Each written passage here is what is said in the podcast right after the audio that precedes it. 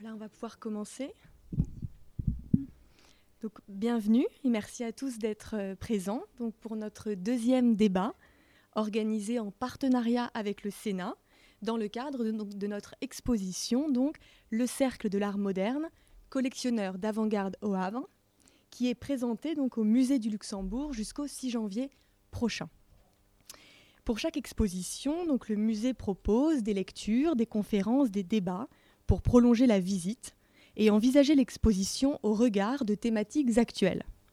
Ce deuxième débat met à l'honneur la ville du Havre, qui sera notre horizon ce soir pour penser la place de l'artiste dans la ville et les multiples métamorphoses qu'elle connaît.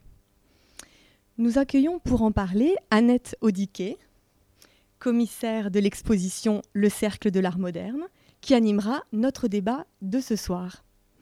Directrice du musée d'art moderne André Malraux du Havre depuis 2001, Annette Audiquet a participé au dossier de candidature de la ville pour son inscription au patrimoine mondial de l'humanité. En 2007, à son initiative, la ville du Havre passe une importante commande photographique à six artistes sur la ville reconstruite, dont Manuela Marquez et Véronique Elena. Ce travail sera exposé puis acquis par le musée André Malraux en 2010. Donc Annette Audiquet débattra ce soir avec Manuela Merques, artiste photographe originaire du Portugal qui vit aujourd'hui à Paris. Elle est représentée en France par la galerie Anne Barrault au 22 rue Saint-Claude où se tient actuellement une exposition personnelle intitulée Entre là en 2011, suite à une exposition combinant photographies et installations vidéo, Close Up, au musée Berardo de Lisbonne, Manuela Marques reçoit le prestigieux prix Best Photo, récompensant chaque année un artiste photographe international. Notre troisième invitée, Véronique Elena, est artiste photographe et a rejoint depuis 1996 la galerie Alain Gutarc à Paris. Ces images ont intégré de nombreuses collections privées et publiques, dont celle du Centre Georges Pompidou, et y ont fait l'objet d'une exposition Les peintres de la modernité en avril 2007. Véronique Elena a été en résidence à la Villa Médicis à Rome en 2007-2008. Et à partir du 8 décembre prochain, une exposition collective, Sollicitations multiples, présentera ses œuvres à la galerie Alain Gutarc, au 7 rue Saint-Claude.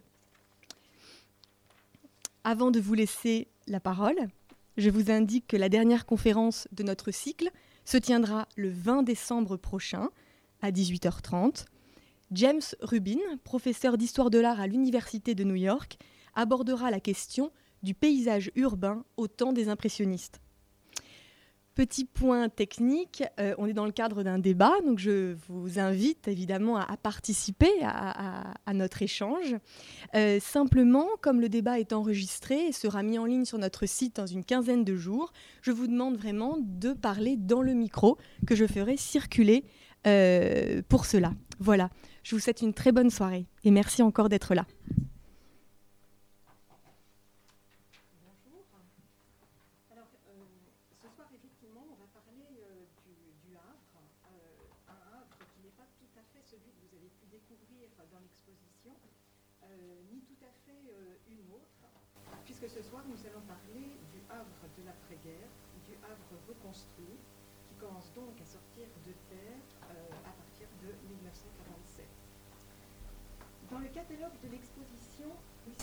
Pardon, que nous avions euh, présenté au musée Malraux en 2010, qui s'appelait donc Le Havre, images sur commande, euh, je donnais au texte que j'avais écrit euh, dans le catalogue le titre suivant Le Havre, trois points de suspension, un nouveau paysage.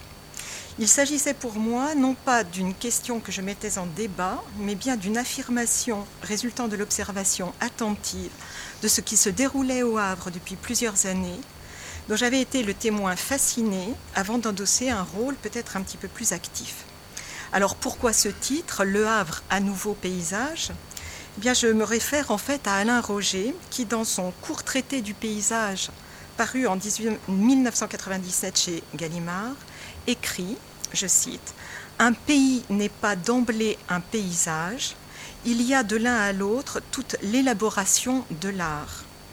Il emprunte à Maurice Barrès le terme qui définit pour lui cette élaboration de l'art, et ce terme, c'est le mot de artialisation. Dans la colline inspirée, euh, Barrès, en effet, s'interroge. Je cite D'où vient la puissance de ces lieux? Et répond L'esprit qui souffle ici et inspire ces sites n'est autre que celui de l'art, qui par notre regard artialise le pays en paysage. Reprenant les lieux évoqués par Barrès, Alain Roger cite en exemple la Sainte-Victoire, devenue Sainte-Victoire grâce à Cézanne. Il dit c'est au génie de Cézanne que nous devons la Sainte-Victoire, son artialisation de pays en paysage. Et Charles Lapic, en 1958, écrit même que la Sainte Victoire finit par n'être qu'un Cézanne, de même que la butte Montmartre ressemble à Utrio et le port de Marquet, le port de Rouen, pardon, à Marquet. On pourrait citer bien entendu bien d'autres, bien d'autres exemples. L'artialisation, c'est donc le processus par lequel des artistes nous aident à forger les schèmes de vision qui nous rendent esthétiques des pays et nous les font considérer comme des paysages. Le paysage est donc une construction purement intellectuelle, bien distincte du pays. Remontant dans le temps, pour sa démonstration, Alain Roger démontre que des éléments de pays ou de territoire que nous considérons tous maintenant comme paysages, la montagne, la mer, le désert, la forêt, n'ont pas toujours eu ce statut, mais qu'ils l'ont acquis progressivement, essentiellement au XVIIe siècle, au, XVIIIe siècle et au XIXe siècle. Je, réfère, je me réfère aussi à cet admirable ouvrage, en tous les cas qui a beaucoup compté euh, pour moi et pour ma, vision de, la mer. C'est le livre d'Alain Corbin, Le territoire du vide ou l'invention du rivage, où Alain Corbin euh, évoque comment euh, le, la marine, le paysage, la mer est devenue donc un véritable paysage. Lorsqu'il publie son livre en 1997, Alain Roger s'interroge sur le statut de, je cite, nos villes et surtout leurs abords, zones industrielles saturées de panneaux publicitaires, banlieues sinistres. Fin de citation. La question se pose, dit-il, disposons-nous des, des, modèles qui permettraient d'apprécier ce que nous avons sous les yeux? Non, semble-t-il et je souligne ce qu'il écrit, nous serions devant nos villes et même devant nos campagnes dans le même dénuement perceptif esthétique qu'un homme du XVIIe siècle face à la mer et à la montagne. C'est un affreux pays qui ne suscite que la répulsion. Fin de citation. Ces propos prennent, à mon sens, pour les villes reconstruites après-guerre, et singulièrement pour les villes reconstruites en France après 1945, une acuité toute particulière. Et j'avancerai que pendant plus de 50 ans, les villes reconstruites étaient pour beaucoup, et pour les habitants euh, qui y vivaient en premier lieu, un affreux pays. Alors bien entendu, euh, il ne s'agit pas, euh, affreux pays, il s'agit bien au contraire euh, d'architecture de ces villes, de ces urbanismes, et non pas dans cette notion d'affreux pays que reprend, reprend donc Alain Roger, et que je cite, de ce qui pourrait être du deuil fait par ces personnes qui ont tout perdu, bien souvent en peu de temps.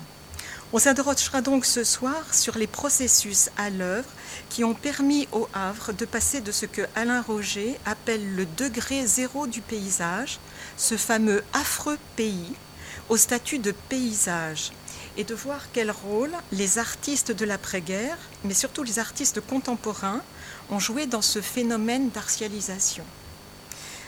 Il ne s'agit donc pas ce soir de revenir sur l'histoire des collectionneurs havrais, et du Cercle de l'Art moderne, mais de proposer à votre réflexion la manière dont une image se construit, se perd avant de se reconstruire. En d'autres termes, comment l'image d'une ville comme Le Havre, ville neuve construite ex nihilo en 1517 sur ordre du roi François Ier, s'est affirmée essentiellement dans la seconde moitié du XIXe siècle et au début du XXe siècle. S'est diffusée dans le monde entier comme la ville où fut peinte Impression Soleil Levant, sans doute l'une des œuvres les plus importantes au panthéon des œuvres d'art. Et comment brutalement détruite lors de la Seconde Guerre mondiale, la ville a retrouvé une nouvelle image différentes bien sûr, et dont on mesure au jour le jour combien elles commencent à s'imposer. Je prends pour exemple le succès récent international du film de Aki Korismaki, Le Havre, paru donc publié, paru, publié, excusez-moi, euh, diffusé à partir de 2011, suivi peu après par le plus discret et plus terrible 38 témoins euh, de Lucas Belvaux en 2012. Il s'agit donc d'un débat autour du paysage, de son processus de création auquel je vous convie, à partir d'un cas de figure particulier, d'un chantier ouvert, vivant, actuel, qu'est la ville du Havre. En tant qu'historienne de l'art, je trouve fascinant, fascinant de pouvoir étudier un processus en cours d'élaboration et de pouvoir interroger les principaux acteurs qui participent par leur travail artistique à ce chantier. C'est pourquoi j'ai donc invité à me rejoindre ce soir euh, deux photographes, Véronique Elena et Manuela Marquez, qui ont toutes les deux participé à un projet de commande publique au Havre en 2007 et 2009 à apporter leur témoignage. Alors, avant de leur passer la parole, je vais peut-être parler de l'avant. L'avant, c'est-à-dire comment cette image euh, du Havre s'est euh, constituée, euh, ce qui arrive en fait au moment de la, guerre, de cette destruction, et comment progressivement cette image du Havre va se définir, et se définir essentiellement grâce au rôle des artistes contemporains. Alors dans l'exposition du musée du Luxembourg, la première salle a été pensée pour euh, planter le décor en quelque sorte. Euh, alors bien entendu, on est là dans les années 1850, euh, 1870, et c'est une image du Havre moderne qui commence à se, à se constituer. On rappelle que c'est en 1847 que le chemin de fer arrive au Havre et qui met le Havre à moins de 4 heures de Paris, qui va donc faciliter bien entendu la venue euh, de touristes autant que euh, d'artistes. Ceux-ci sont en quête de nouveaux paysages, or le Havre ouvre effectivement, offre un double visage. Côté mer, c'est la nature, la mer, le ciel, les nuages. côté terre, c'est le port, la ville moderne qui s'agrandit, qui est en train de s'industrialiser. Claude Monet incarne par ses œuvres cette double fascination. Dans les années 1860, depuis la côte, depuis la digue de Sainte-Adresse ou de la terrasse de sa tente euh, à Sainte-Adresse, il peint plutôt euh, la mer, les bateaux qui partent, euh, les terrasses, les régates.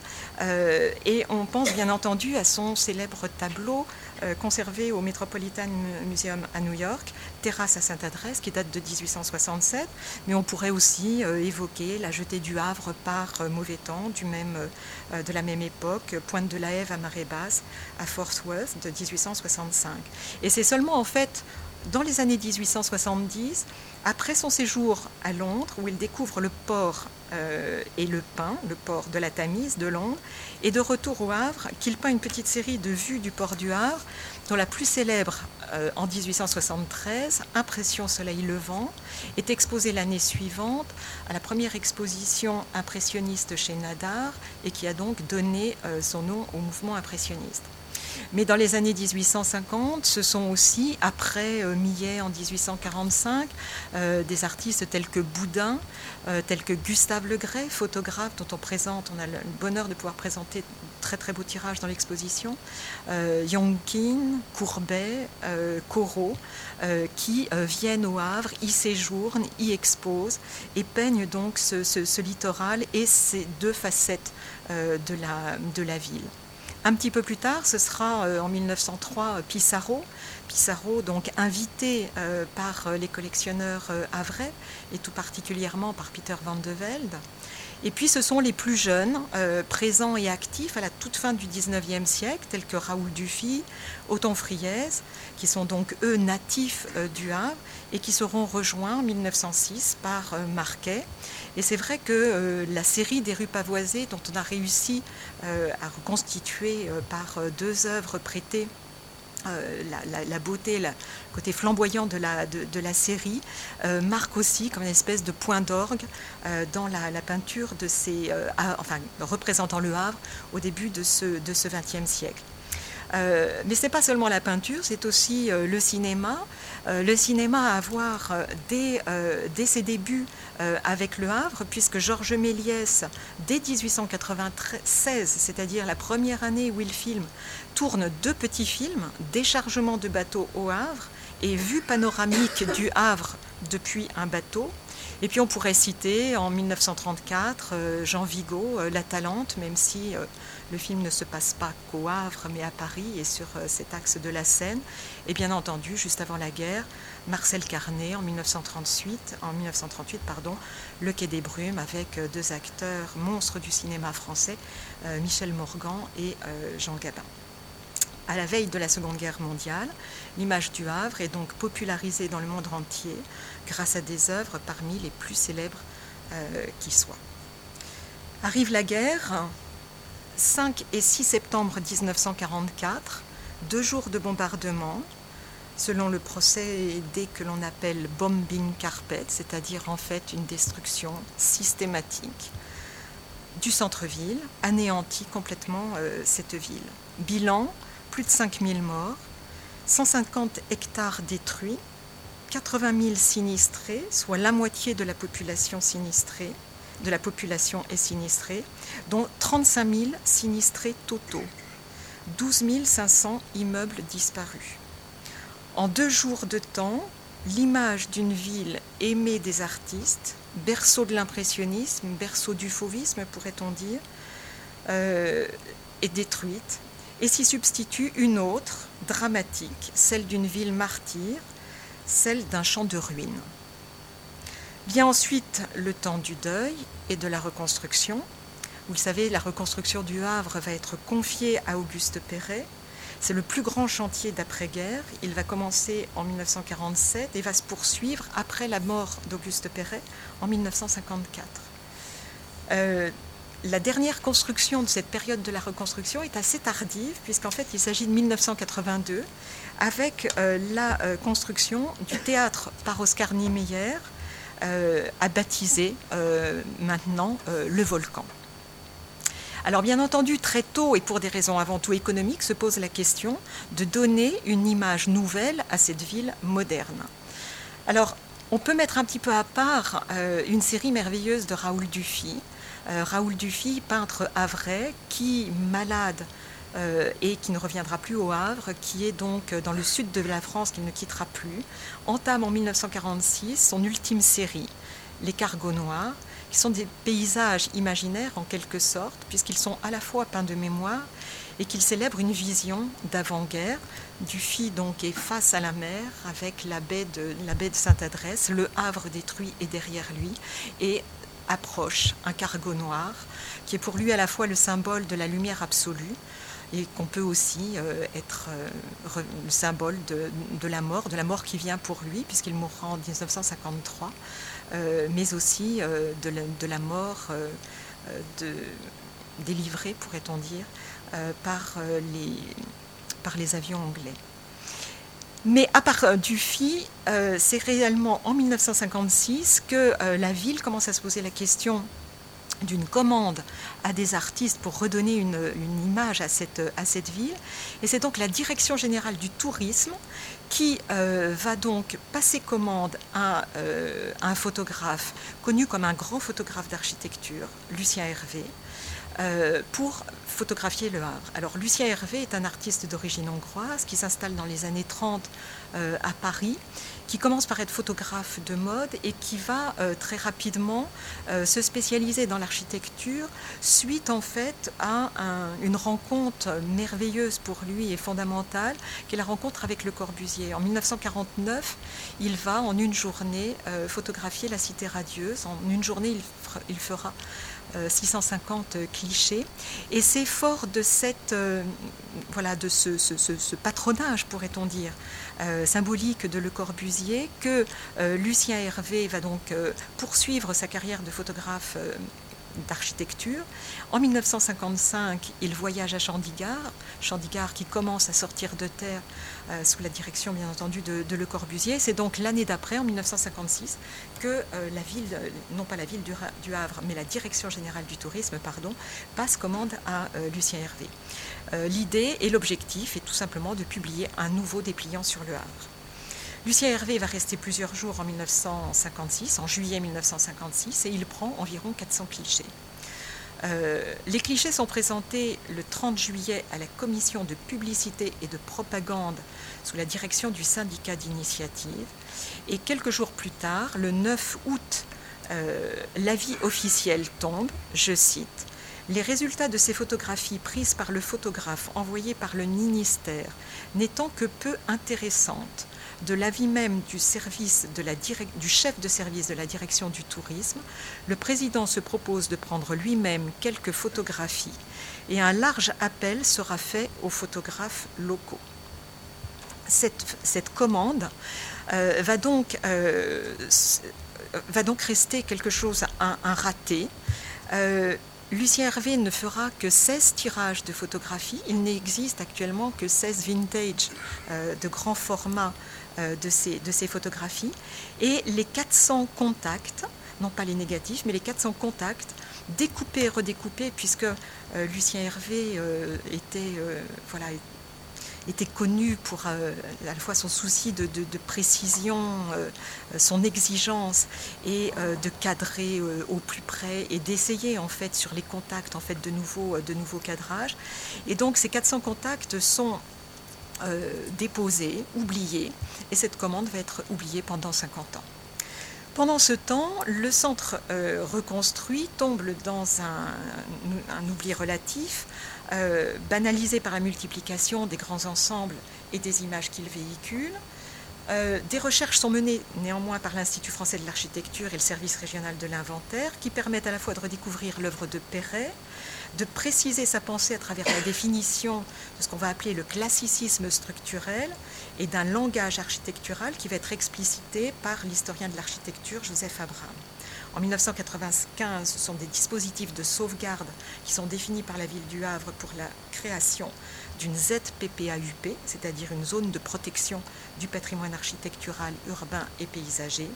Et enfin, en 2001, Le Havre rejoint le, réseau des villes euh, et pays d'art et d'histoire, un label qui établit une démarche qualitative de, médiation culturelle une démarche de découverte pour les touristes et réappropriation du patrimoine par les habitants et par euh, les jeunes publics.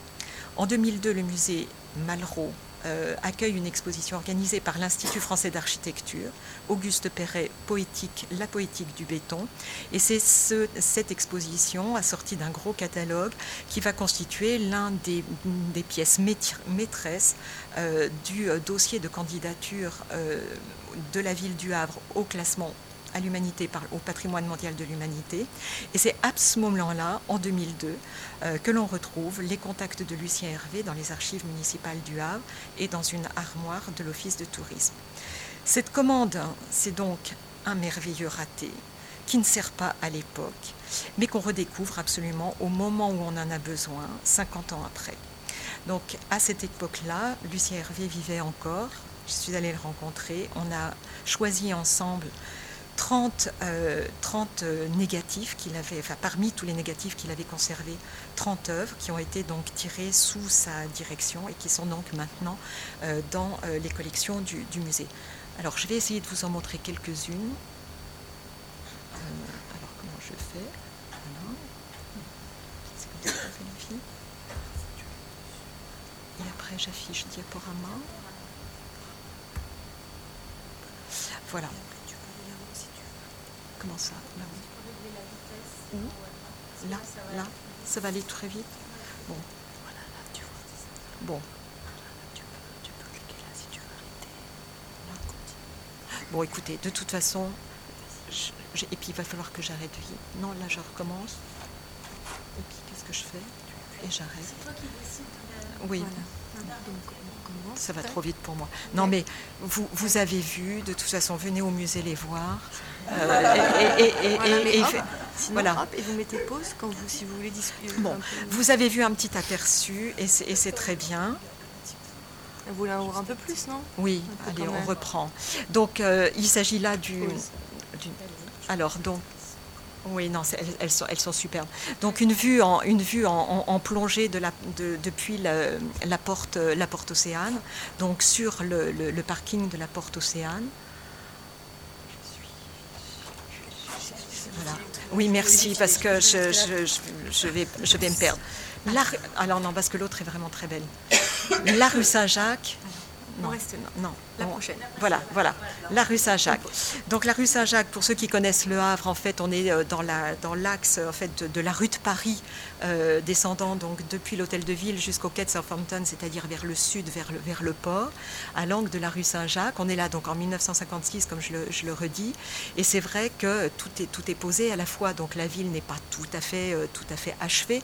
On le voit, il y a encore des trottoirs à, faire, et à la fois la, vie commence à être là symbolisé, euh, je trouve tout particulièrement par cette petite table ronde et les deux, euh, et les, et les deux chaises qui n'attendent que le, que le On peut voir la suivante.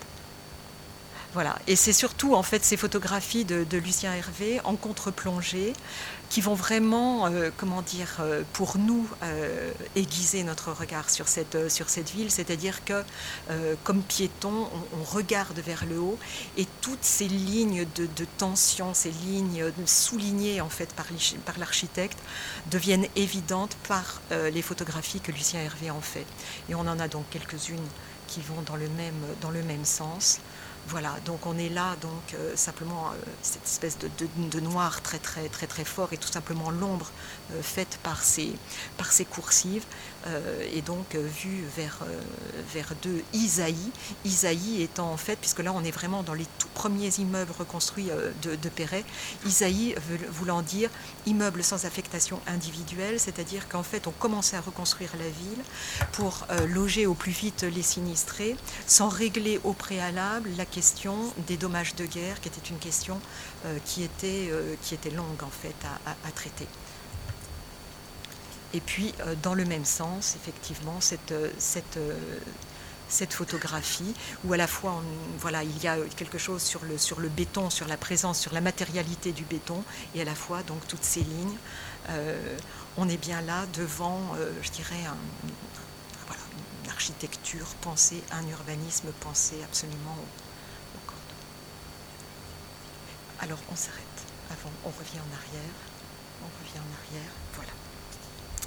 Alors, c'est euh, tout. Donc, la, ville va être euh, inscrite au, patrimoine mondial de l'humanité en juillet 2005. Euh, s'engage à ce moment-là tout un donc pour le centre reconstruit d'Auguste Perret. La ville du Havre est donc le quatrième site pour l'architecture du XXe siècle à être construit après Brasilia, non le troisième après Brasilia et Tel Aviv, et avant Chandigarh qu'on appelle de nos voeux, mais je pense que c'est un projet, euh, un, dossier malheureusement beaucoup, beaucoup plus complexe. Et c'est donc à ce moment-là que la ville entreprend de, de, réunir au Havre des représentants de ces villes de, de Tel Aviv, de Brasilia et de Chandigarh euh, et euh, au, sein d'un colloque. Et à ce moment-là, donc, on décide, euh, on propose à la ville et au ministère de la Culture de réactiver en fait la procédure de commande publique. Alors, pourquoi? Parce que qu'est-ce qui a motivé en fait cela? C'est que tout simplement Lucien Hervé avait photographié trois de ces villes, donc Brasilia, Chandigarh et Le Havre, euh, Chandigarh en 1955 et 1961, Le Havre donc entre les deux en 1956, et en 1961 quand Lucien Hervé euh, quitte Chandigarh, il a l'intention de faire un tour du monde, il s'arrête à Brasilia, qui vient juste d'être inaugurée, donc comme nouvelle capitale du, Brésil.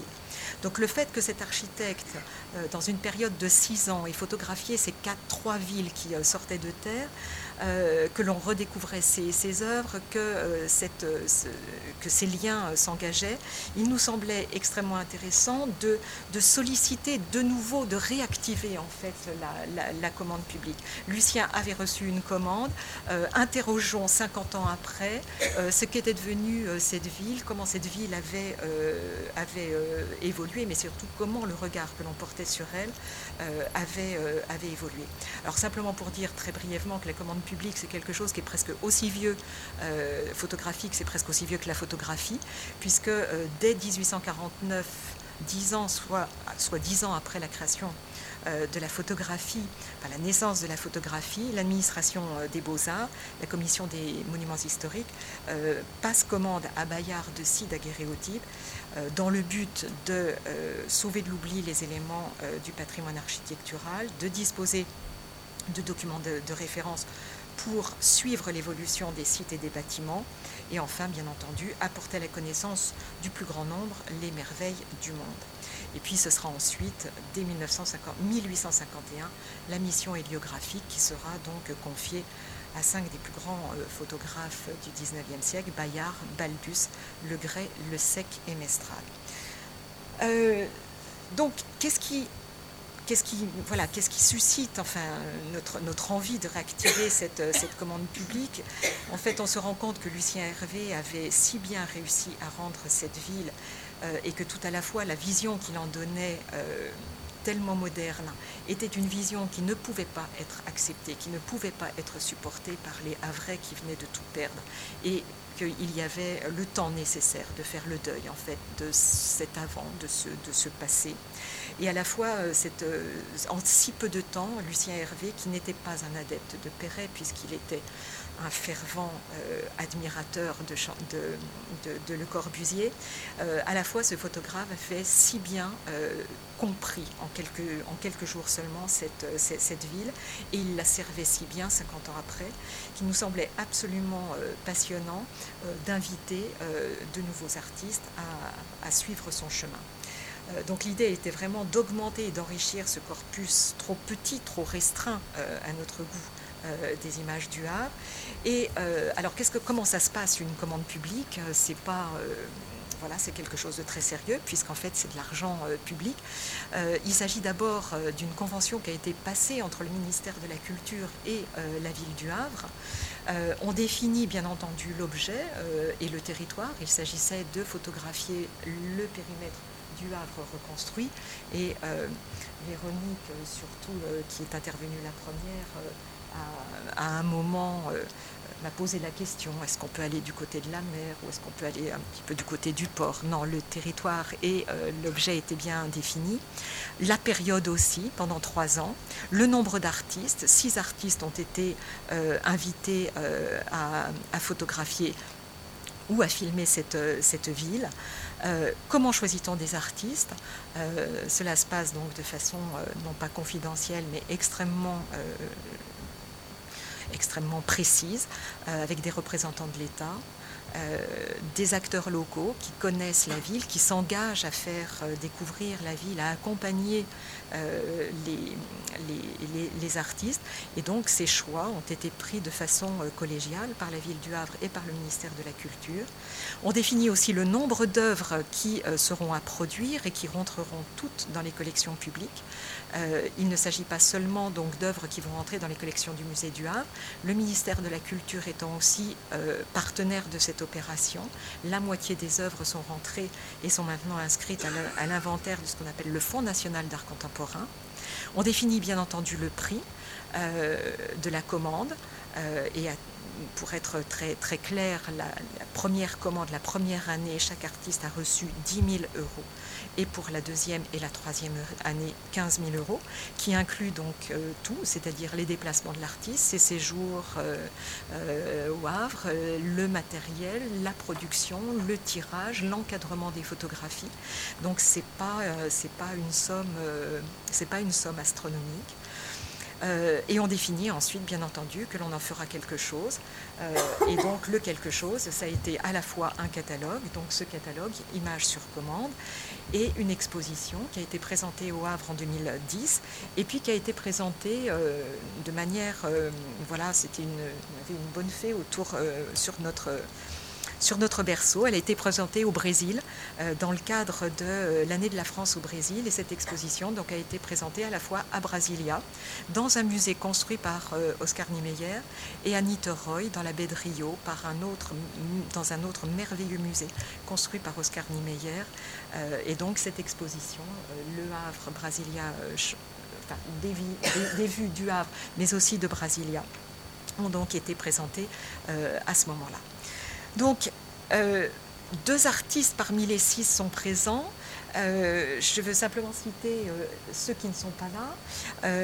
donc Nancy Wilson Pagic, qui est intervenue en même temps, enfin qui a œuvré au Havre en même temps que Véronique Elena en 2007. Euh, euh, en 2008, donc, euh, Manuela Marquez était non pas accompagnée, mais en tous les cas a travaillé à côté d'un autre photographe, Charles Decor. Et puis, la troisième année, Xavier Zimmermann est intervenu comme photographe et le dernier donc est un vidéaste, Pierre Creton. voilà, donc je les aurais tous cités. Peut-être regardera-t-on quelques, images, mais euh, je pense que c'est bien maintenant de... Maintenant que je vous ai dit ce qui motivait en fait une commande publique, euh, de peut-être passer la parole euh, aux artistes elles-mêmes pour qu'elles nous présentent un petit peu comment, voilà, comment on appréhende une, commande, quelle idée on peut avoir du sujet avant, de, avant de venir, comment on conduit un projet artistique, euh, comment euh, ce, voyage, comment cette immersion au Havre a pu avoir des suites euh, bien après en fait l'exposition. Donc toutes ces questions, je leur laisse maintenant la parole. Petit balai, petit balai. L'ordinateur.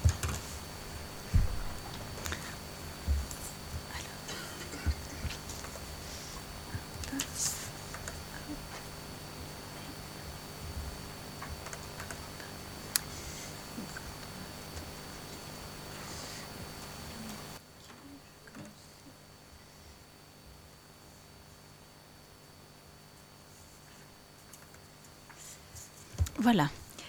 Alors, euh, euh, donc, euh, que se passe-t-il lorsqu'on est artiste et que votre téléphone sonne et qu'on vous dit Est-ce que ça t'intéresse de venir travailler au Havre? Mais en, premier lieu, on est tout déstabilisé. On se dit Oh là là, est-ce que je vais être à la hauteur? On est très fiers, mais en même temps, on a, une responsabilité énorme qui nous tombe sur les épaules parce qu'une commande publique, c'est, quelque chose de, très important dans, la vie d'un photographe.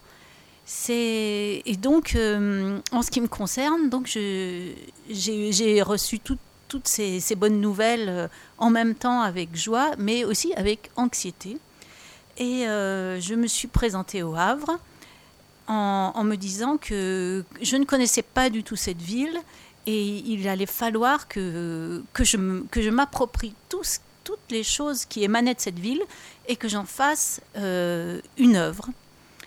Euh, quand je suis arrivée au Havre, j'ai été accueillie de manière euh, incroyable.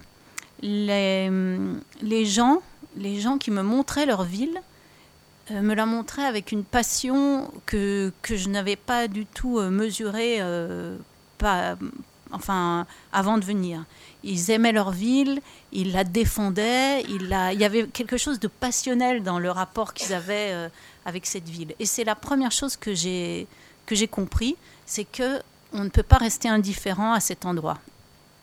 Effectivement, c'est une ville qui a eu une histoire tellement euh, incroyable et dramatique que que les gens euh, ne, sont pas, euh, se, sont réappropriés cette ville et, voulaient absolument euh, faire passer ce message, mais c'était même au-delà de ça que, que cette ville valait le coup et que, et que c'était fini de, de la détester. Maintenant, on allait l'aimer, on allait l'aimer beaucoup. Et, et cet, amour qui, qui, qui, me transmettait, j'ai essayé de, d'en faire quelque chose de photographique.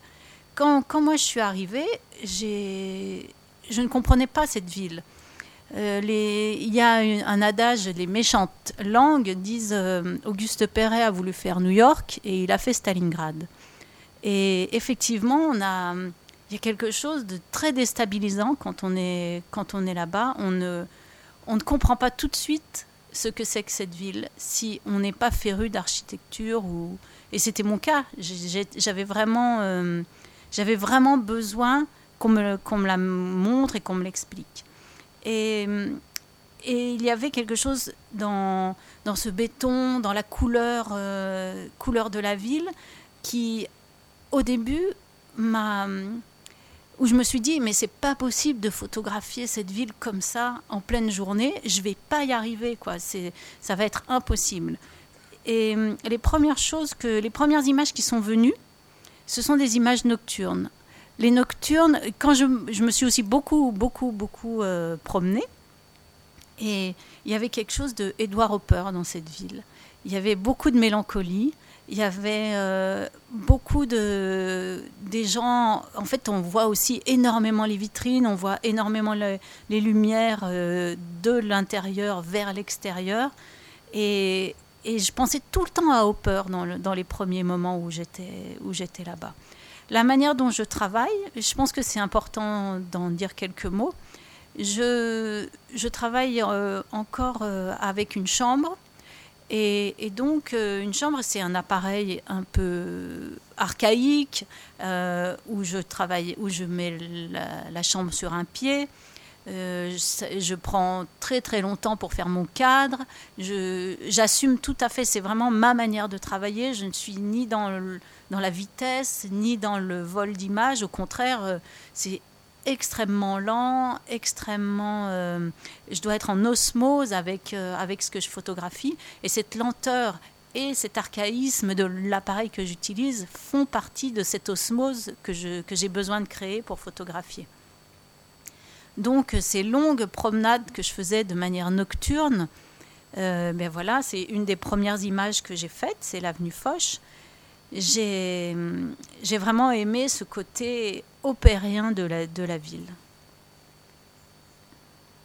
Ensuite, ah zut, je me suis trompée. Ah, ben, ça marche pas. Attends. Juliette SOS. Voilà. Ah oui, d'accord. J'appuie euh, tout, tout délicatement. ok. voilà. D'accord. Euh, une autre euh, image que, que, je voulais vous montrer. donc, je vous parlais beaucoup de l'amour que me transmettaient les gens qui étaient dans la ville et qui défendaient cette ville et qui aimaient cette ville. Et j'ai vraiment voulu faire un hymne, un hymne amoureux à cette ville. Euh, ces amoureux qui s'embrassent au pied de l'hôtel de ville, c'est aussi un petit clin d'œil à, à Douaneau. C'est vraiment. Euh, j'avais vraiment envie de parler d'amour quand j'étais là-bas. Je vais essayer que ça marche.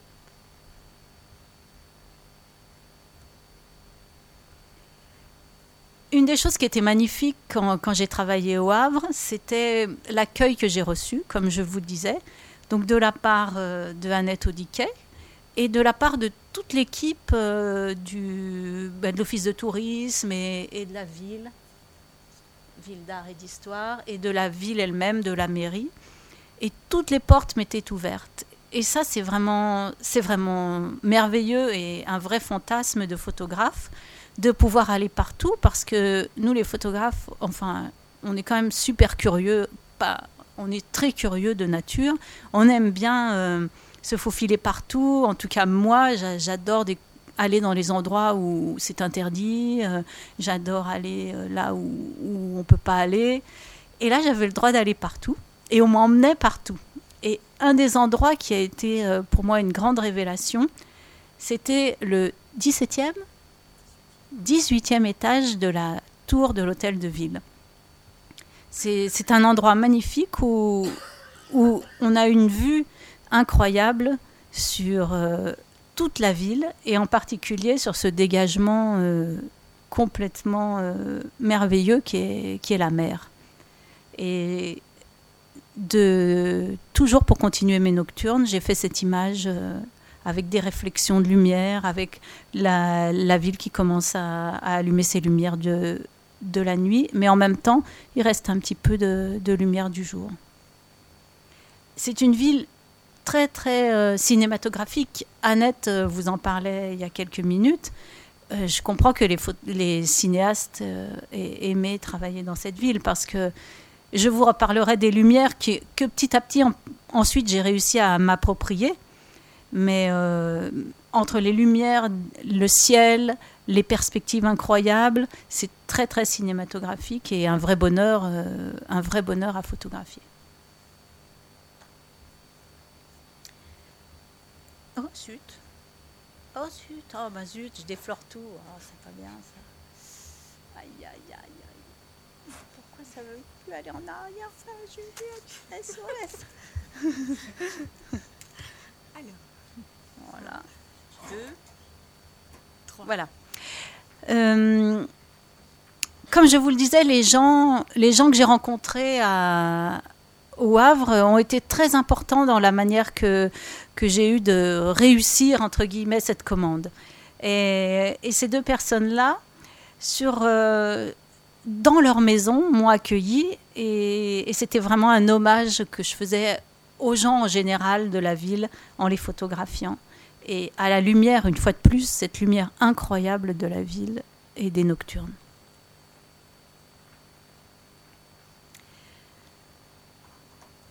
comme je vous le disais, petit à petit, euh, j'ai réussi à, me, comprendre, à m'approprier les lumières du jour. Et euh, une des premières photos que j'ai faites euh, du jour, c'est à l'intérieur de la mairie, c'est la salle des mariages. C'était, il y avait quelque chose de magnifique, grandiose, et, et, en même temps la ville derrière qui, qui était dans son petit nuage gris. Et j'ai fait cette image, ma première image en journée.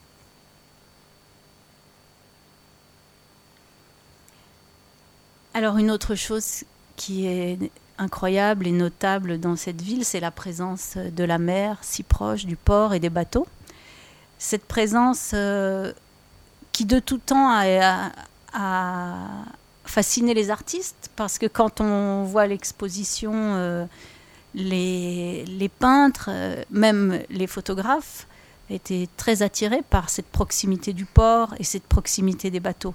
Les bateaux restent restent très présents dans la ville. Euh, on dirait qu'ils vont, vont venir sur la route. Euh, et je ne sais pas si vous avez déjà profité du musée Malraux, mais lorsqu'on est au musée Malraux, dans la cafétéria, on, peut passer des heures à juste regarder les, bateaux qui passent parce qu'ils sont tellement proches. Je crois que j'ai rarement vu une ville où on est si proche des bateaux. Et, là, ben, je me suis levée à 5 heures du matin ce sont des lumières que j'adore aussi, les lumières de l'aube. Et je suis allée, euh, j'avais repéré que ce bateau-là passait euh, très tôt. Donc je suis allée mettre mon appareil euh, dans cette rue, juste à côté du musée, et j'ai fait la photo.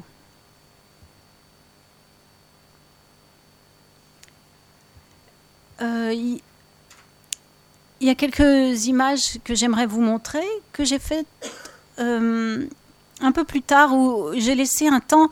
Donc, euh, je, suis venue plusieurs fois. Euh, et les dernières fois où je suis venue, je me suis donné la permission, même si euh, je l'avais pas trop au début et qu'on m'avait dit de ne pas le faire, d'aller plutôt vers la mer. Donc j'ai commencé en côté à me mettre euh, dos à la mer et côté, côté porte océane pour euh, se lever de lune avec euh, un enfant et, et, son papa. Et ensuite, j'ai carrément fait euh, une plage, même si j'avais pas le droit. Mais c'était trop tentant, quoi. C'était vraiment trop tentant parce que, parce que là-bas, les, les, plages, les paysages, les lumières, mais on est directement en perfusion avec les, les impressionnistes et c'est trop bon, quoi. C'est vraiment, on se dit, mais là, on continue quelque chose euh, de l'histoire de l'art et, c'est quelque chose d'assez puissant en tant qu'artiste de ressentir cette chose-là. Donc, j'ai pas pu m'empêcher d'aller faire des, marines. Et voilà, ça, c'est la dernière image que je voulais vous montrer. Donc là, je suis en plein jour et j'assume tout à fait. Euh, et je suis plus au Havre, je suis en, je là, ça y est, je suis partie. Je suis euh, près d'Étretat, je suis dans la Valleuse d'Antifère. Et, je ne le savais pas. Bon, c'est pas bien de dire ça, mais je ne savais pas. Mais il y a une, une, très très belle peinture de Monet qui s'appelle La Valleuse. Et Annette, quand j'ai fait cette image, euh, me l'a envoyée directement euh, sur mon mail. Et là, ben, je me suis dit, ben, quand même, j'avais des j'avais, j'étais un petit peu en connexion avec, euh, un petit peu modestement en connexion avec Monet, donc j'étais quand même carrément euh, super fière. Quoi. oui. Voilà. voilà. Le petit balai.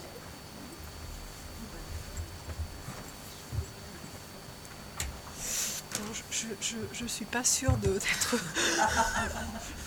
Mais bon. Non, c'est pas ça du tout, c'est plutôt celui-là. Ah non, j'arrive pas du tout. Hein. Je pense pas tac tac. Ah oui, non, tu, tu as, tu as l'habitude. Tac tac. D'accord, je vais pas commencer par ça du tout. Et là, je peux faire comme ça, oui, tu ah vois. Oui, oui, plutôt que d'aller là. Ça, va défiler, les mettre sur pause si vous voulez. Quand je voulez vraiment vous arrêter. Oui, on peut. D'accord. Oui. Je prends la parole euh, pour dire que le, travail de, Manuela est différent parce qu'il y a eu aussi une commande différente. Euh, la première année, en fait, on avait demandé à, Véronique et à Nancy Wilson-Pagic de se situer en fait à la frontière entre le dedans et le dehors. Euh, voilà, donc l'idée c'était que cette ville, on la connaissait, moi en tous les cas, qui venait d'y arriver, je, je, suis avraise depuis 2000, euh, je n'habite pas dans du Perret et c'est vrai que euh, mon appréhension de la ville était vraiment une appréhension telle que euh, un touriste peut l'avoir, c'est-à-dire en tant que piéton et puis j'ai eu la chance de pouvoir rentrer dans des appartements et on s'est rendu compte que c'est ce, moment en fait, ce seuil, et d'ailleurs la, la, série de Nancy Wilson Pagic s'appelle Le Seuil, euh, a, été vraiment euh, importante. Et donc, on avait bien fixé euh, la, première année, la commande. On était en fait entre, le, dedans et le dehors. Tandis que la deuxième année, on a demandé à Manuela et à Charles Decor d'être vraiment en fait dans les intérieurs, qui est donc quelque chose qui est bien peu connu, sauf de ceux qui peuvent avoir la, la chance. euh, d'être invités ou ceux qui maintenant donc euh, peuvent euh, visiter depuis 2006 ce qu'on appelle l'appartement Perret, l'appartement témoin, qui est en fait un, appartement de 100 mètres carrés qui a été acheté sur la place de l'hôtel de ville par la, ville et qui est donc un endroit meublé, appartement témoin, parce que il s'agissait à l'époque, dans les années 1800, 1947, pardon, 1947 et plus tard, de convaincre euh, les Havrais de venir s'installer dans ces, dans ces nouveaux appartements. Et puis la troisième année a été en fait euh, une année un petit peu plus libre où euh, l'histoire de, de, la fiction pouvait arriver. C'est-à-dire que la ville, on la connaissait, on l'avait vue entre les deux, on était allé à l'intérieur. et finalement, pour la troisième année, on était un petit peu sur une carte blanche, c'est-à-dire à un artiste d'inventer en fait une histoire un propos euh, particulier euh, euh, sur la ville.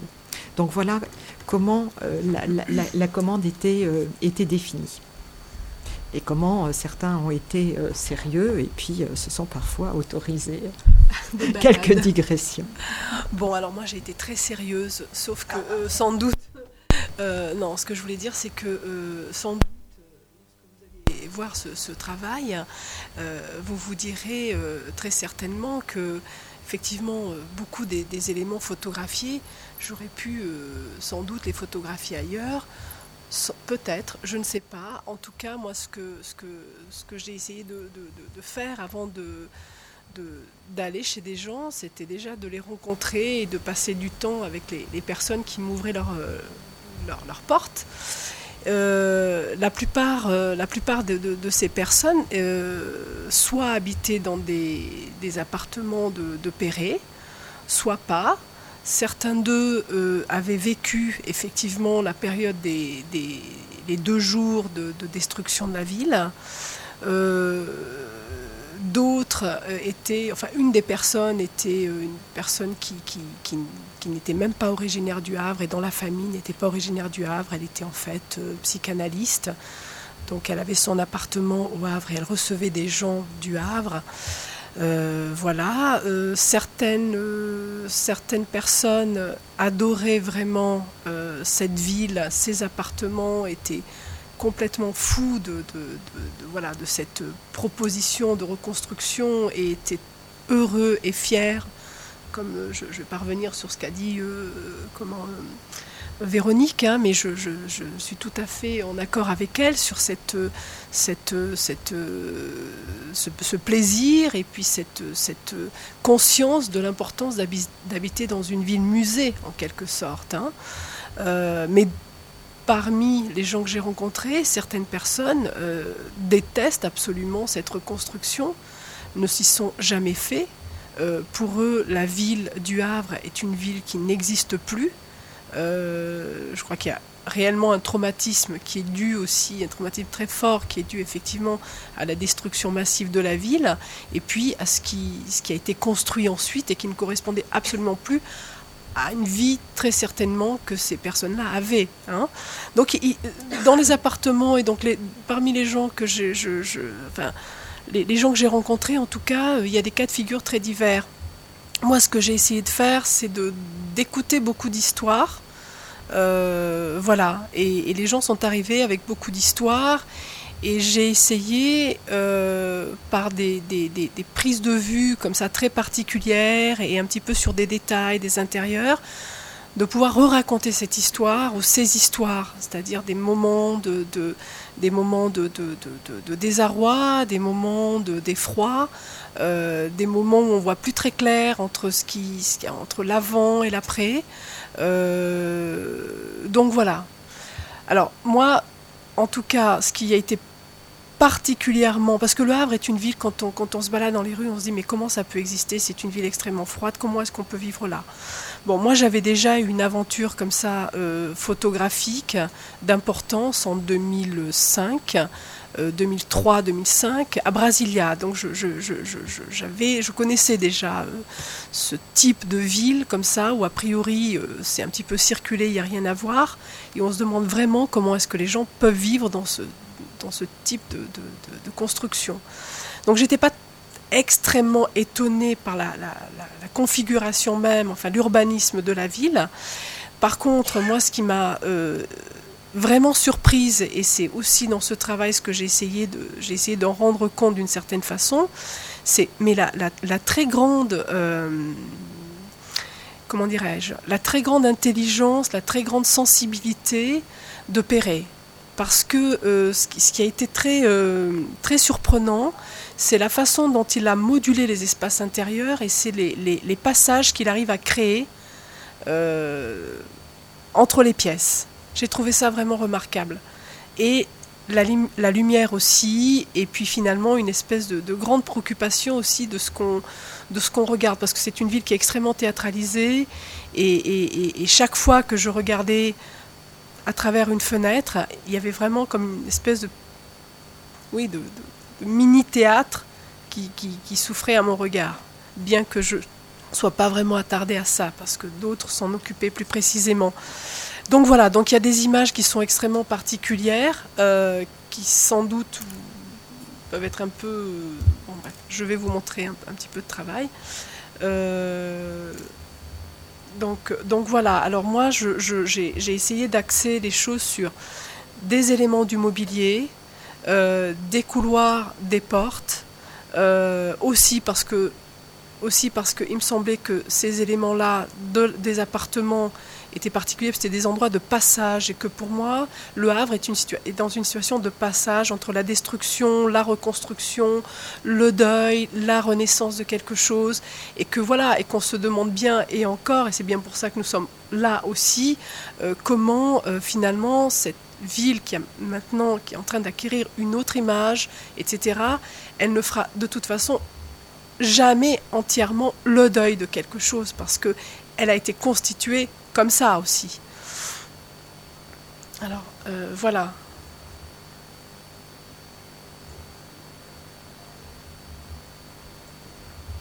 Je ne sais pas si on voit bien, c'est un peu particulier parce qu'il y a un petit peu de lumière et que souvent je suis. On peut peut-être essayer d'éteindre. Voilà. Donc euh, la lumière.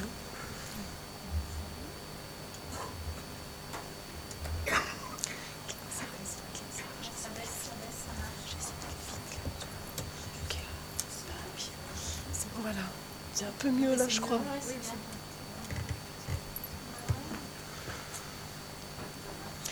Il y, a, euh, il, y a, enfin, il y a des choses que j'ai trouvées mais vraiment extrêmement intelligentes et je me suis dit que Perret devait sans doute être entouré de beaucoup de femmes et que sa femme était vraiment quelqu'un qui a dû lui dire des choses parce que j'ai trouvé que pour construire des choses aussi rapidement, c'est-à-dire faire face à une situation catastrophique et faire face à quelque chose qui est dans l'urgence, il fallait déjà, ce type-là, c'était impossible qu'il n'ait pas déjà une idée un peu moderne, hein, parce que c'est très moderne en fait à l'intérieur, de comment est-ce que finalement on pouvait être à la fois seul, on pouvait être en famille, et comment est-ce qu'on pouvait circuler, et comment on pouvait ranger ses affaires, et comment est-ce qu'un grand espace pouvait tout d'un coup être modulé et se, finalement se, cloisonner avec une espèce de cloison mobile pour qu'on puisse y habiter de différentes façons. Et moi ça j'ai été vraiment, euh, j'ai été vraiment subjuguée par ça.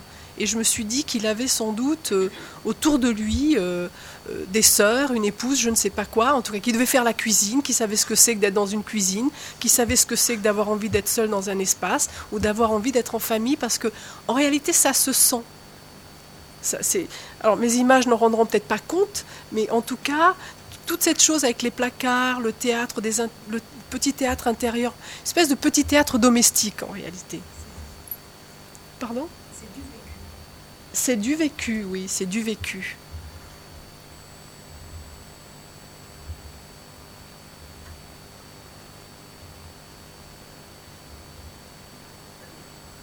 C'est un miroir qui en fait euh, euh, qui m'a intéressé parce que c'est un élément euh, du passé, c'est-à-dire c'est pas du tout là-dedans il y a des choses qui ne font pas forcément partie d'une vision moderne du mobilier ou d'une architecture contemporaine, en tout cas d'une architecture moderniste. Hein. Mais moi, ce qui m'intéressait aussi, c'était tout d'un coup des éléments qui font partie plutôt, ça c'est un miroir, euh, voilà, comme on en connaît tous, etc. Euh, mais c'est un miroir qui, revient plutôt du passé, mais qui est du coup placé dans un appartement de Perret.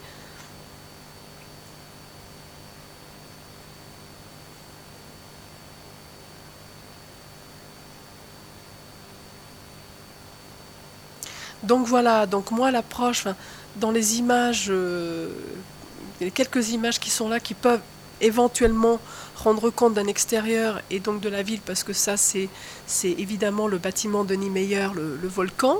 Hein. Euh, je, n'ai pas, pas tellement eu cette approche comme ça de le montrer, de montrer ce bâtiment. D'autres l'ont fait, le feront mieux que moi sans doute. Moi, ce qui m'intéressait, c'était cette, euh, cette, comment dirais-je, ce, ce, cet entre-deux, c'est-à-dire voir euh, effectivement une construction euh, de l'après, de, de l'après-destruction, mais en tout cas avec une espèce de voile qui est posé dessus et qui rend compte de la destruction. C'est-à-dire que le, dans le passé, il y a toujours, dans le présent, il y a toujours du passé. C'est très compliqué parce que Le Havre est une ville euh, que j'adore vraiment, vraiment. Je pourrais y habiter, je crois, avec plaisir, euh, pour beaucoup de raisons. Et en même temps, c'est extrêmement étrange. Par exemple, Brasilia est une ville qui a été construite sur du rien. Hein. Ils se sont dit, on va euh, voilà, on va prendre ça qui est à peu près au milieu du Brésil, sur une espèce de, plaine euh, quasi désertique. Et là, on va bâtir la, capitale parce que comme ça, on est protégé des côtes. Et puis, on investit ce centre du Brésil qui, qui, est euh, qu'on ne connaît pas. Hein. Là, c'est pas ça. Là, il y avait, comme Annette en a parlé, il y avait un passé très riche, très fort, etc. Et donc, dans cette ville qu'on a complètement reconstruite, on l'a pas reconstruite à partir du rien. On l'a construite forcément à partir des, voilà, des décombres et d'une histoire, d'une histoire physique et d'une histoire psychologique et d'une histoire et d'histoire au pluriel. Donc, euh, voilà, donc euh, moi la perception finalement que j'essaie de donner à travers ces fenêtres, c'est que quand on regarde effectivement le présent, de toute façon on est habité par le passé d'une certaine façon. Enfin bon voilà, c'est une chose un peu comme ça. donc toujours ces histoires de portes. Euh,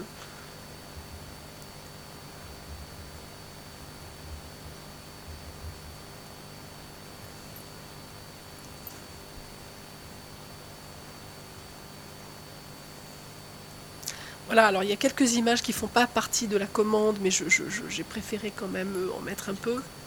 Non, il y, a plein de boulot qui sont euh, donc de, voilà, des images euh, là qui rendent compte de deux perceptions de, la ville,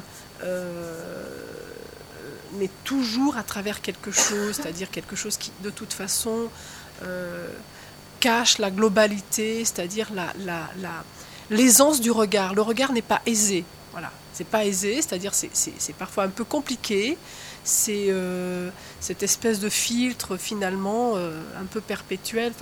Moi, je, comment vous dire, j'étais aussi très heureuse de faire cette commande. Pourquoi? Parce que lorsque Annette m'a proposé ça, euh, comme l'a dit euh, euh, Véronique, c'est toujours une espèce de moment où on, se dit mais bon sang, est-ce que qu'est-ce que je vais faire hein? Euh, Moi, la, comment dirais-je, ma préoccupation a été de me dire je, vais travailler donc avec ce qu'on me propose dans un cadre précis, etc. Mais ma préoccupation d'artiste était que je, je, ma préoccupation était qu'il fallait que cette euh, s'intègre aussi, intégrer cette commande dans ma préoccupation d'artiste.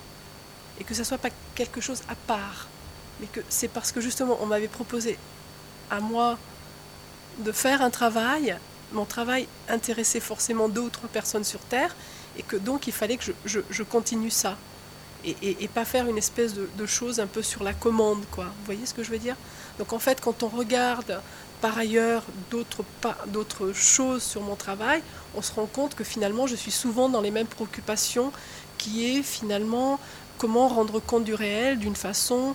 Euh, je, ne peux pas rendre compte du réel d'une façon simple, euh, aisée, documentaire, globale. Je pense que le réel est quelque chose d'un peu complexe. Donc fatalement, je dis bien fatalement, je, tombe toujours, souvent sur des choses où c'est filtré. Voilà,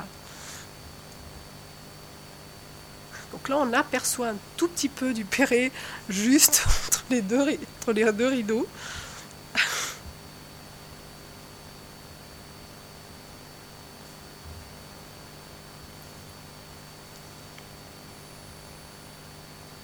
Alors ça, par exemple, c'est l'appartement, c'est la maison, c'est une maison du 19e siècle, je crois, fin, fin 19e, des personnes qui, qui n'aiment pas du tout Perret, des gens euh, absolument charmants et leur argument tient autant que les gens qui adorent, enfin voilà, euh, tout à fait respectable.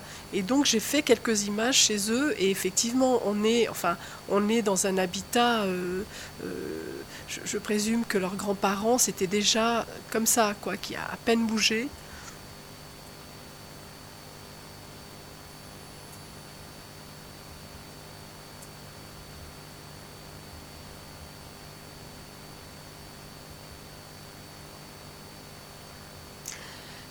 Cette image, pour moi, elle était très emblématique parce que, euh, voilà, ça joue souvent sur des choses comme ça, c'est-à-dire que ce, couvre-lit euh, avec ces, oiseaux de paradis, euh, voilà, qui, qui pointe un petit peu vers, une sorte de vision un peu paradisiaque et merveilleuse.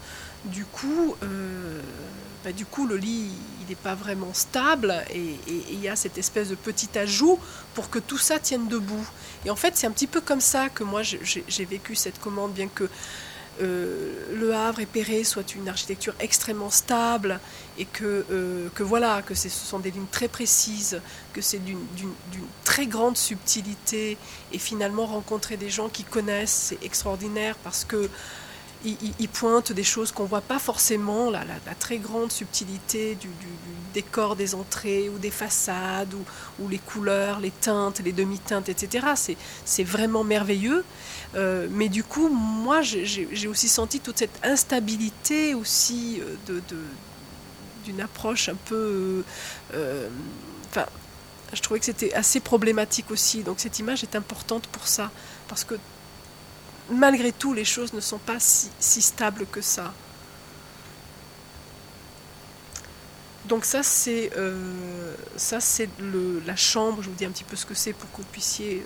Ça c'est la chambre de la de la psychanalyste. Euh, donc voilà, qui habite un magnifique appartement. Euh, et là, voilà, la façade, elle, la, façade extérieure, c'est évidemment une façade de, de Perret. Euh, et j'ai voulu construire une image où finalement on pouvait on ne sait pas si on est dedans, si on est dehors. C'est-à-dire que on, voit aussi bien le dehors, que le, dedans, et c'est très, on a, on a affaire à quelque chose qui est vraiment de l'ordre du décor, du coup, parce que la façade, il n'y a, presque pas de, le plan. On a l'impression que c'est un papier peint qui est collé à la fenêtre, quoi.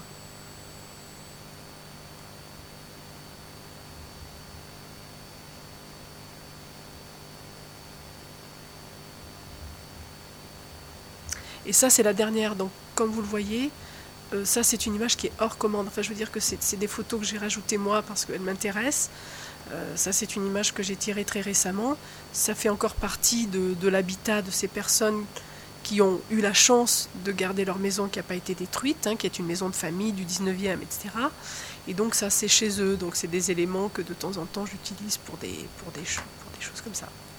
Mais effectivement, mes, photographies rendent compte de, rencontres, d'histoires, de choses terribles, de choses euh, aussi euh, qui peuvent être assez joyeuses, assez, euh, assez, assez lumineuses, mais, mais ça ne rend Enfin, si vous attendiez à voir la ville du Havre, bon, la commande n'était pas là. Voilà, j'ai essayé d'être rapide pour qu'on ait un petit peu le temps de bavarder, donc je, je m'excuse pour les raccourcis rapides de tout ça, mais pour qu'on puisse garder un petit peu de temps. Juste pour dire euh, comment, euh, effectivement, le, quand on est dans cet euh, appartement Perret, témoin que l'on peut visiter, que tout un chacun peut visiter, ou quand on est, on a la chance de rentrer dans des, dans des appartements, il y a quelque chose qui est assez, assez fascinant. et qui tient vraiment à cette architecture et à ce, module en fait de fenêtres étroites, scandées et qui se succèdent comme ça très rapidement. Euh, qui nécessite un mobilier tout à fait particulier parce que euh, les armoires normandes euh, voilà, ne sont pas adaptées aux, appartements de, Perret. Il y a donc quelque chose qui est absolument fascinant, c'est comment, quand on est en piéton, on, voit voilà, toutes ces tranches de vie, en fait, on ne les voit pas. ce, sont des, ce sont des fenêtres et on n'est pas, on n'est pas, comment dire, on n'est pas voyeur, on, ne voit rien, ou juste des fragments de choses comme ça. Et l'expérience d'être à l'intérieur de ces appartements euh, est totalement différente. C'est-à-dire que euh, dans ces appartements, tout l'espace public rentre, mais littéralement à flot, euh, partout, dans cet espace privé. C'est vrai que quand on est dans une chambre Perret, qu'on n'y habite pas, on se dit mais comment on fait pour vivre dans une chambre comme ça? Comment on fait tout simplement pour se déshabiller? Tout le monde nous voit. Euh, et c'est vraiment quelque chose qui est, troublant.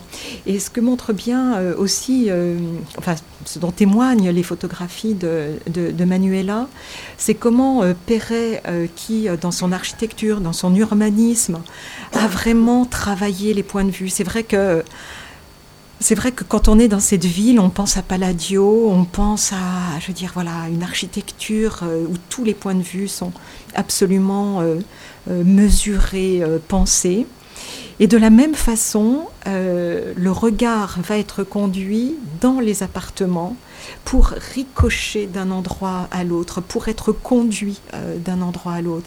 C'est-à-dire que c'est vraiment en fait euh, une, voilà, des, appartements qui sont aussi théâtralisés que la ville euh, elle-même.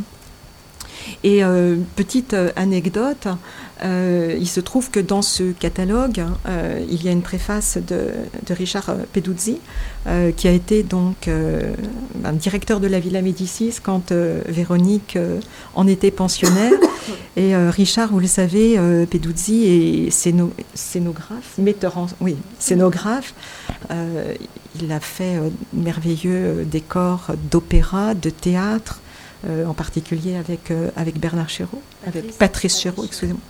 Et euh, quand, quand Peduzzi et voilà, quand on s'est quand on s'est rencontrés, il racontait qu'en fait, s'il était devenu le, scénographe qu'il était, c'est parce qu'il avait passé son enfance au Havre et qu'il avait donc vu cette ville en construction. Ses parents habitaient au Havre et il a vécu vraiment ses, ses premières ces premières années, mais non pas euh, balbutiantes, hein, je dirais, euh, de petits garçons d'une dizaine d'années euh, dans cette ville et qu'il voyait en fait cette ville se monter comme un, décor de théâtre. Il dit j'ai vu cette ville et c'est, je l'ai vu se monter comme un décor de théâtre et c'est pour ça que je suis devenu décorateur, metteur enfin, décorateur de, de, théâtre. Donc il y a vraiment une, voilà, une, quelque chose où rien n'est laissé, rien n'est laissé au hasard. Euh, et c'est ça qui est fascinant, c'est-à-dire que moi, ce qui m'a fasciné, c'est de me dire, une fois à l'intérieur, c'était de me dire, mais comment euh, finalement, on avait l'impression que ça faisait très longtemps qu'il avait ce projet, il attendait juste que la ville soit détruite pour pouvoir le, faire, vous voyez. Il y avait quelque chose de très surprenant, c'est-à-dire, moi, je me suis vraiment dit, mais comment est-ce que tout d'un coup, on a pu construire aussi vite? D'ailleurs, c'est une claque intégrale à toutes les horreurs qu'on construit maintenant pour loger vite les gens, c'est la claque intégrale. Hein, parce qu'il s'agissait de ça, de, construire dans l'urgence très vite pour que les gens ne soient pas sans rien dehors, en gros. Hein. C'était quand même ça. Donc quand je vois les horreurs, enfin voilà, les, monstruosités actuelles de logement populaire ou social ou je ne sais pas quoi, c'est ça, ça c'est à l'évidence. Voilà, un type comme ça, enfin, je veux dire une équipe, parce qu'il n'était pas tout seul non plus, une équipe comme ça a su construire rapidement Hein, d'une façon, mais d'une sobriété, d'une intelligence pour un maximum de gens, pour abriter vite des gens, n'est-ce pas euh, avec, Dans des appartements, quand on y est, on se dit, mais c'est super à vivre, quoi, en fait. Très agréable à vivre, qui, qui restent contemporains, qui n'ont Enfin voilà, il y a des gens qui ont transformé, d'autres qui n'ont pas transformé, d'autres qui sont dans une espèce de chose du genre, oh là là, mon Dieu, on habite dans du Perret, alors il faut retrouver vite du Perret, il faut rien bouger, il faut, il faut vraiment vivre comme dans une espèce de, de chose comme ça, l'impression de vivre dans une chose très précise qu'il ne faut pas détruire. D'autres ont, modelé les appartements euh, comme ils ont voulu, enfin voilà, on y habite quoi. En combien de temps la ville a été euh, construite? En fait, le, officiellement, ça, s'achève en 1982 avec le dernier dommage de guerre, qui est donc le, théâtre. Euh, dans la réalité, quand Lucien Hervé euh, vient en 56, Perret meurt en 54, euh, mais il y a donc, la ville est déjà pas mal construite. Les bâtiments, les bâtiments symboles que sont l'église Saint-Joseph et l'hôtel de ville seront achevés après la mort de Perret en 58 et 59. Euh, voilà, on peut dire que euh, au milieu des années 50 euh, ou à la fin des années 50, toute, la, reconstruction est, achevée et que l'on aura de ci, de là des, pôles qui seront encore en, construction, parce que la ville, c'est pas seulement la ville reconstruite, c'est pas seulement Perret. Euh, il y a par exemple un, voilà, c'est Perret et si Perret a été choisi, c'était quand même le plus gros chantier euh, de la reconstruction. Si le ministère de la reconstruction et de l'urbanisme a confié ce, chantier à Perret, c'est parce qu'à la fois c'était un, grand architecte et un architecte qui avait une énorme équipe avec lui. C'était plus de 50 architectes euh, autour de lui. Donc il a fait travailler son équipe, a fait travailler en fait le, plan, le plan directeur de, la, de, la, de la ville. Il a fait donc concourir ces, ces, ces, architectes. donc il y a vraiment une réflexion collective et puis ensuite donc la, comment dire, la construction a, commencé et on a vraiment des îlots qui sont soit construits par Perret, soit par d'autres de ces architectes. Enfin d'ailleurs c'était souvent une, plusieurs architectes qui travaillaient sur, sur plusieurs sur les îlots. Oui, peut-être y a-t-il des questions, parce que c'est vrai qu'on a accaparé. Est-ce que quelqu'un souhaite intervenir?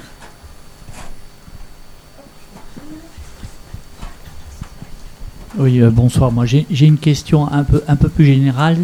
C'est la comparaison entre le regard du, peintre du 19e et euh, le regard des, photographes du, 21e. Est-ce qu'il y, a un continuum? Est-ce qu'il y a une rupture? Moi, j'aurais aimé que vous me donniez votre sentiment. Au, Havre, c'est, alors c'est un petit peu difficile à dire parce que la ville change tellement. Euh, mais euh, je crois que les photographies que, que, l'on a vues et peut-être celles qui sont plus d'extérieur euh, montrent effectivement combien, combien en fait ils disent la même chose. Ils disent la même chose sur, cette, sur ce, territoire qui est un, Finistère, qui est un espace la lumière de l'estuaire est quelque chose de, très particulier. Vous avez entendu Véronique ne parler que de lumière. Je, parlais de Coris Maki tout à l'heure. Euh, quand euh, euh, avant, enfin la, première de Coris Maki, c'est quelque chose de très orchestré en fait au, Havre et donc euh, trois grandes salles du Gaumont étaient euh, remplies à, rabord et euh, Coris Maki donc est, venu dans chacune des salles pour faire un petit speech pour et, c'était passionnant parce qu'en fait il dit il, racontait qu'en fait cette ville il l'avait adorée à cause de sa lumière qu'il n'avait jamais vu une lumière pareille ailleurs dans le monde. Euh, c'est un Finlandais, il a quand même euh, voyagé. Et euh, voilà, cette histoire de la lumière est vraiment quelque chose, je crois, de fondamental. C'est pas, voilà, c'est pas une vue de l'esprit.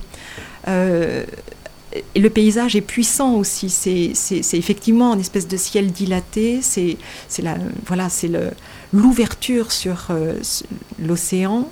Et puis c'est mentalement aussi, on sait que de l'autre côté, voilà, c'est le Brésil, de l'autre côté, c'est euh, les États-Unis, euh, et il y a cette, euh, voilà.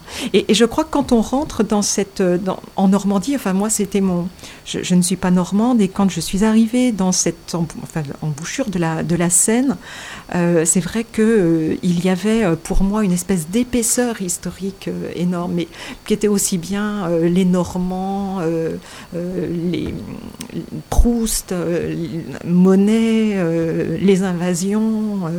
Euh, voilà, enfin, je veux dire, c'était quelque chose qui avait une espèce. C'était un lieu de passage. C'était l'architecture romane. Enfin, je veux dire, c'était c'était Turner. C'était tout ça. C'est-à-dire, en fait, tout ce que dit Alain Roger, c'est-à-dire comment on appréhende un pays avec déjà tous ces tous ces, tous ces schémas en fait de, de, vision et comment ils vous, ils vous aident, ils vous aident à reconnaître tout simplement euh, ou à voir les choses. Je crois que c'est peut-être ça qui est fondamental. Enfin, c'est ça le, le merveilleux de, des artistes, c'est qu'ils nous donnent à voir. Je ne dis pas qu'on est tous aveugles, euh, mais qu'en tous les cas, ils nous, euh, voilà, il nous donne à, mieux voir. Alors je réponds un petit peu de manière normande à votre, à votre question, de manière un petit peu, un petit peu détournée. Euh, voilà, maintenant, euh, effectivement, la ville a changé, euh, aussi les, les, techniques changent. Je pense que on parle, si on a passé commande à des, à des photographes et à des vidéastes et pas à des peintres, c'est vrai que aussi, enfin je veux dire, on, est-ce que euh, c'est la meilleure façon d'appréhender un paysage maintenant, la peinture? Aujourd'hui, je, ne le sais. Euh, oui, pour certains, enfin, oui, certains, certainement. Euh, simplement la photographie. Et puis Le Havre a une histoire particulière avec la photographie. c'est là que Gustave Legray est venu faire ces photographies absolument sublimes. Euh, c'est là qu'il a inventé en fait ce système de, collage hein, de photographie, c'est-à-dire en fait de superposition de deux négatifs l'un pour la mer, l'autre pour le ciel, de recomposition en fait d'un paysage. Et tout ça se passe dans les années 1850, donc on est à peine, à peine 10 ans, 15 ans après la, naissance de, de la photographie. Et ce lien entre peintre et photographe est très très fort. Euh, symbolisé en fait par ces petites constructions qui étaient sur la digue nord, euh, petites baraques euh, foraines où les photographes qui avaient pignon sur rue ben, exposaient aussi les peintures de Courbet qui pouvaient passer par là, de, Troyon, de, d'Aubigny. Donc ce rapport en fait peinture-photographie est très, est très fort. Le Gray a été peintre avant d'être, d'être photographe.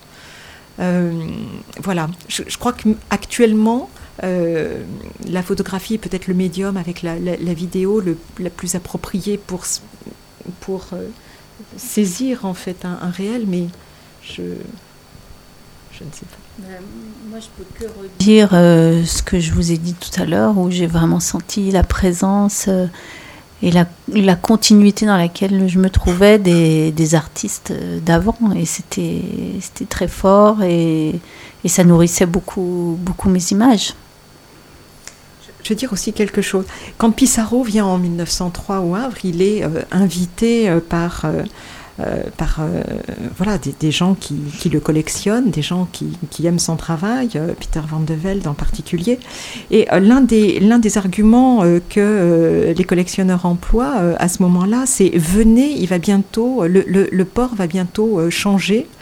Euh, va bientôt être transformé euh, et vous allez euh, là pouvoir saisir quelque chose qui va vite être transformé.